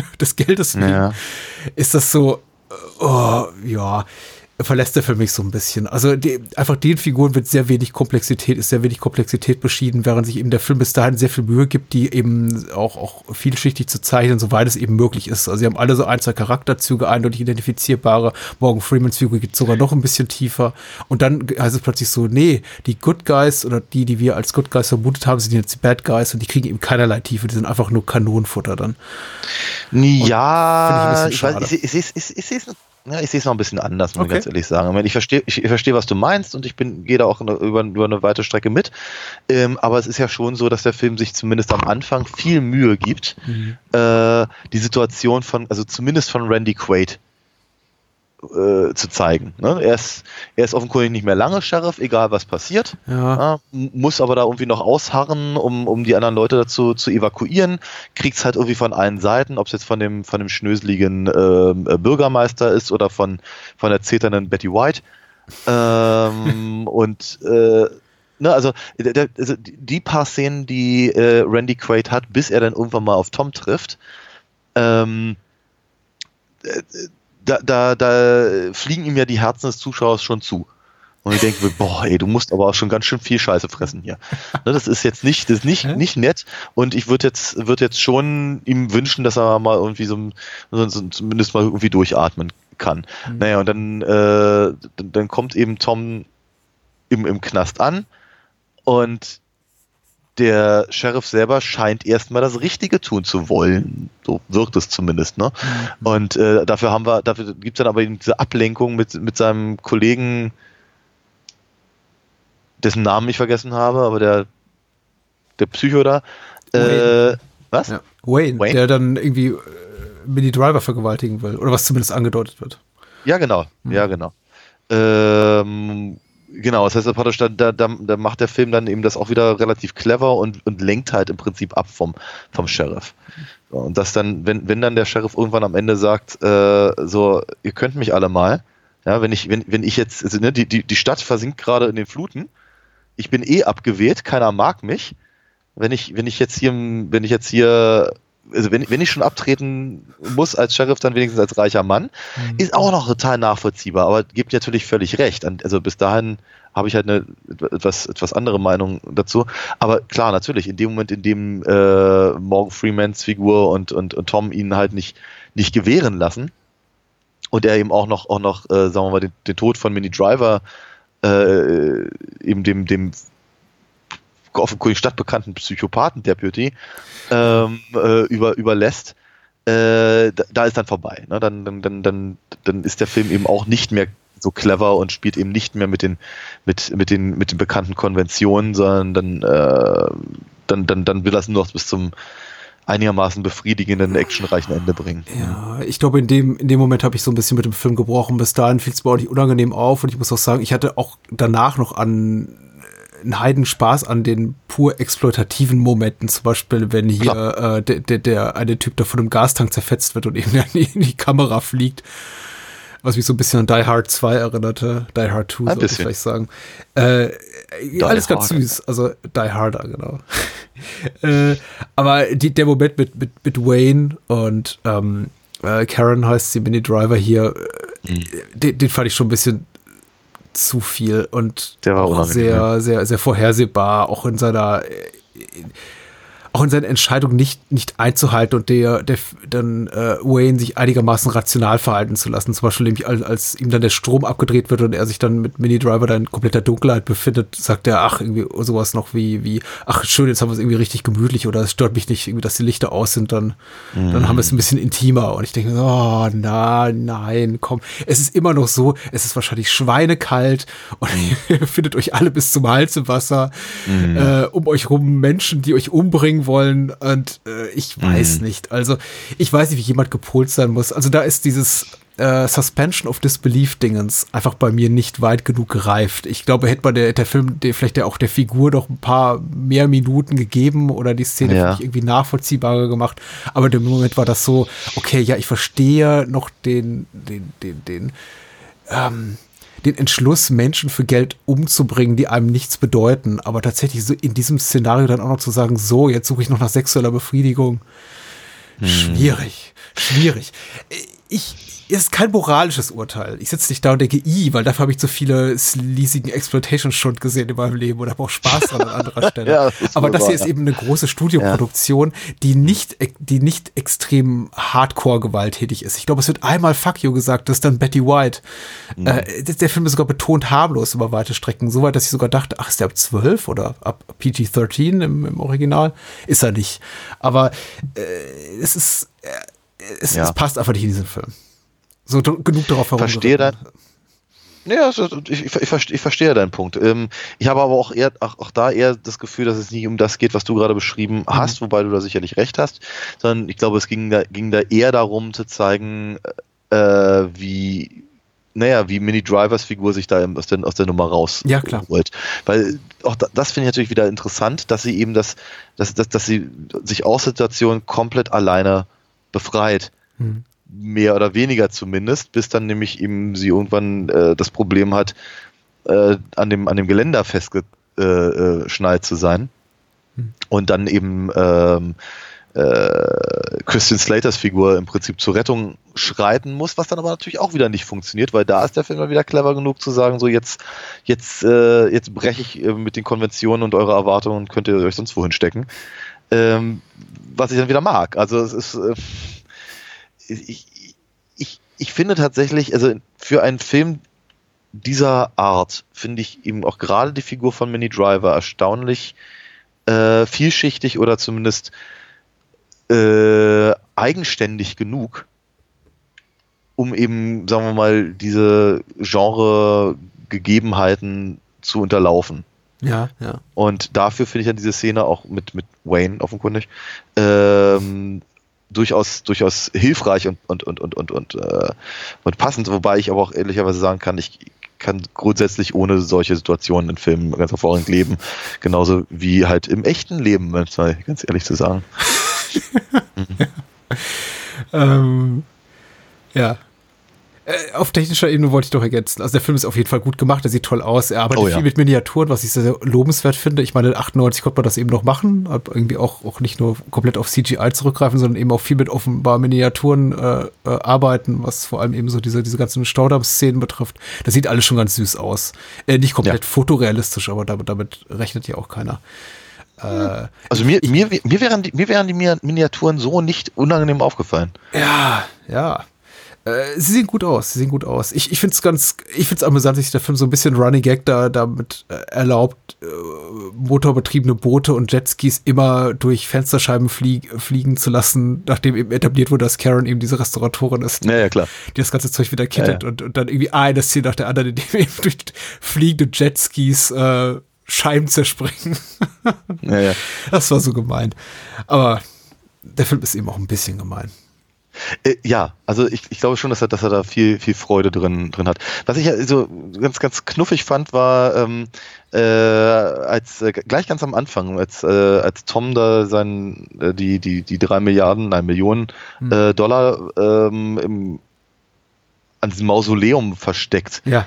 dachte, dachte ich, sag mal, wenn das da so regnet und das Wasser so hoch steht, kommt da nicht auch über äh, kurz oder lang was irgendwie an die Oberfläche? Ja. Und dass sie das dann auch tatsächlich im, im, im, im hinteren Teil des Films auch tatsächlich machen. Ja. Fand ich nett. Fand ich gut. Ja, ja, ja. Ich, Ich glaube, man könnte auch, wenn man ganz penibel wäre, wahrscheinlich sich fragen, ob er überhaupt die, die in der Lage ist, diese Menge an Bargeld durch die reißenden Fluten zu ziehen, über, Ja, über die. Distanz äh, und dann irgendwie auch noch auf der Flucht vor, vor Gangstern auf einem motorbetriebenen Boot. Ich, ich bin mir auch nicht so sicher. Aber. Es ist ja auch, ich meine, es ist ja auch die Frage, ich meine, der Wagen ist ja sehr groß und da sind halt, äh, soll ja viel Geld drin sein, dass die halt irgendwie in drei Säcke passen, Ja? die Millionen, die dann auch noch äh, passend zusammen, so, so zusammengeknotet sind, dass er sie innerhalb von 30 Sekunden nehmen kann, um loszumachen. Aber das ist, das ist, nee, Also also das da, ist also auch-. Das ist da- okay. wollte gerade sagen, da, da lasse ich mich gar nicht drauf ein, das ist voll in Ordnung, ich finde es, Hm. stört mich nicht. Äh, ich habe eine Sache notiert. Ich habe ganz wenig notiert, aber das, der, der eine, der sieht aus wie, wie, wie Major Tote aus, äh, aus Raiders of the Lost Ark, äh, der dann am Ende Ja. schmilzt, ähm, Ja, dass der ja. diesen Augendurchschuss kriegt, den fand ich sehr schick. Äh, Ja, also das war genau. gut, gut, gut getrickst und die Figur war auch irgendwie adäquat. Also sie hat's verdient. Der war ein bisschen doof, ne, ja. Ich dachte die ganze Zeit, äh, was macht der Nazi da? Und dann erinnerte mich der Film wieder und wieder, das ist kein Nazi. Es ist nicht der aus, aus Jäger des verlorenen Schatzes, aber er erinnert mich so an ihn. Ja, war, war, er- war er tatsächlich nicht. Ähm, den, den, den hatten wir, glaube ich, nur einmal bei ähm, The Final Program. Ja. Nochmal. Halt, ja. Äh, nee, aber ganz ehrlich, mich erinnerte er ehrlicherweise ein bisschen mehr an Willie Tanner aus Alf. Ah, genau. Sehr schön. Max Wright, Friede seiner Asche. Ist der tot? Er ist auch von uns gegangen. Hm. Ah, Ja, hat kein leichtes Leben gehabt. nee. Und er hat Alf gehasst, hat er immer gesagt. Ja, ja. Das ist ein völlig anderes Thema, aber okay. Mir fiel das so gerade ein. Also ich Ja, hab, klar. äh, es gab diese, diese, dieses, dieses furchtbare Exposé über, über Max Wright vor so 10, 15 Jahren, in dem sie ihn äh, gefilmt haben vom irgendwie Enquirer in, in, in so einer Meth-Hölle. Da saß er dann eben da mit seinem, mit seinem Liebhaber auf so einer dreckigen Matratze und, und spritzte sich was. Und es war total, es war eine furchtbare Story und das war irgendwie so äh, betitelt mit irgendwie, das glaub- macht Ex im Alfs, Alfs Vater heute. Ich glaube aber tatsächlich, dass genau die, diese Aufnahmen, die du gerade beschrieben hast, nicht er waren. So hatte ich es ge, ge, Ja, ich, ich habe das niemals komplett diskreditiert gesehen, dass er das war. Naja. Ist jetzt vielleicht auch ein ganz also leicht anderes Thema. Ich weiß nicht, wie wir zu einem schönen Ende kommen, aber äh, ich wollte nur mal sagen, der Film ist gut. Ich mag ihn. Ich freue mich, dass wir ihn gesehen haben. Ja, do- doch auch. Also wie gesagt, also ich, äh, ich, habe, ich habe ein bisschen frohlockt, als ich ihm, äh, als der Film anfing. Mhm. Und ich wurde nicht enttäuscht. Das Einzige, was ich ihm wieder sagen muss, und das hatten wir ja schon, äh, war, dass ich eben auch relativ schnell wieder vergessen habe, was ich da gesehen habe. Das ist okay. Ja. Dafür sind solche Filme da. Ja. Äh, ich glaube, die nächsten, die, die Filme nächste Woche, also zumindest, äh, ich be beziehe mich jetzt nur auf äh, Hard Rain, nicht auf Black Rain. Der ist auf jeden Fall erinnerungswürdig. Aber beide Filme, über die wir nächste Woche sprechen, sind äh, auch sehr denkwürdig, werden im Gedächtnis bleiben. Vielleicht auch, Das denke ich auch. Also- wir sehen. Wir werden sehen. Ja, also, ne, also äh, Frage ist, ob das jetzt positiv oder ja, negativ gemeint ist oder wie, wie wir das auch immer bewerten wollen, dann Hm. nächste Woche. Aber ja, denkwürdig wird es auf jeden Fall, wenn wir über Joel Schumachers, Schumachers 2004er Fassung reden vom Phantom der Oper. Da wird sich jetzt der oder die eine oder andere äh, am Kopf kratzen und denken, was reitet die beiden Herren denn diesmal? Äh, wir werden es nächste Woche erklären. Wir werden uns erklären. Und äh, zum Zweiten sprechen wir, um das äh, Ganze so ein bisschen zu versüßen oder um dem, sagen wir mal, so ein klein, kleines Kontrastprogramm entgegenzusetzen, aber eben auch mit Opernbezug äh, reden wir über Terror in der Oper von Dario Argento. Einige sagen ja, sein letzter großartiger Film, sein letztes Meisterwerk. Andere sagen, da war er schon auf dem absteigenden Ast. Ich habe so eine wechselhafte Geschichte mit dem Film und äh, darüber wird auch zu sprechen sein. Also Joel Shoemaker, äh, Phantom der Oper und Terror in der Oper von Dario Argento. Es wird äh, musikalisch. Ja. Ja. Das ist, das ist cool. Das ist gut. Ich bin, ich bin, ich bin einigermaßen gespannt, ja. Und ich erst. Zweieinhalb Stunden dauert das Ding. Meine Ja. Güte. Ja, ja. Gerard Butler. Auch das. Ich bin ja noch. sein größter Fan. Und Mini Driver nochmal. Ja, stimmt. Ganz toll. Ja. Alright. Daniel, Dann bis dann. bis dann. Ciao.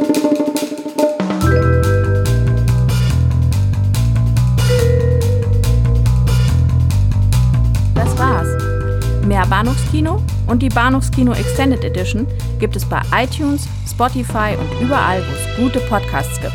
Kennt ihr bereits Daniels Comics? Auf alinafox.de erfahrt ihr alles rund um seine legendäre Meisterdiebin und ihre Abenteuer. Und denkt bitte daran, eure Unterstützung durch eine Patreon-Patenschaft oder PayPal-Spende sichert diesem Podcast das Überleben. Unter bahnhofskino.com findet ihr alle Möglichkeiten, uns unter die Arme zu greifen. Vielen Dank fürs Zuhören und adios.